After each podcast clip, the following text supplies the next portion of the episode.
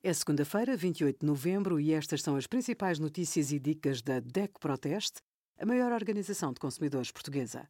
Hoje, em DECO.proteste.pt, sugerimos inflação, cabaz de Natal 17,84% mais caro do que em janeiro, fatura da água, a diferença de valores entre conselhos continua enorme e a nossa ação Energia Sem Remendos para descer o IVA da eletricidade para 6% em toda a fatura. Hoje é Cyber Monday. Quer trocar um artigo que comprou e não guardou o talão de compra? Pode tentar fazer a troca com o talão multibanco ou dando o número de contribuinte.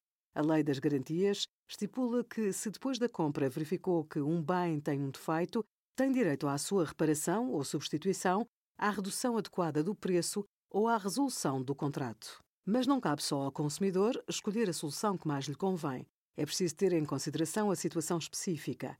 Em caso de conflito com um comerciante, apresente o caso na nossa plataforma Reclamar.